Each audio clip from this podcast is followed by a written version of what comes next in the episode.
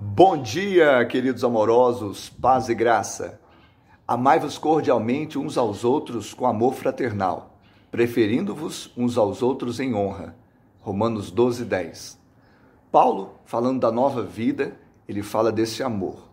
Na verdade, o amor que temos a Deus, a devoção que temos na verticalidade, vai nos impulsionar à horizontalidade, em honrarmos os nossos irmãos em amor. Aquele que diz que ama a Deus e odeia o seu irmão se faz mentiroso. Porque se não ama o irmão que vê, como que pode amar a Deus que não vê?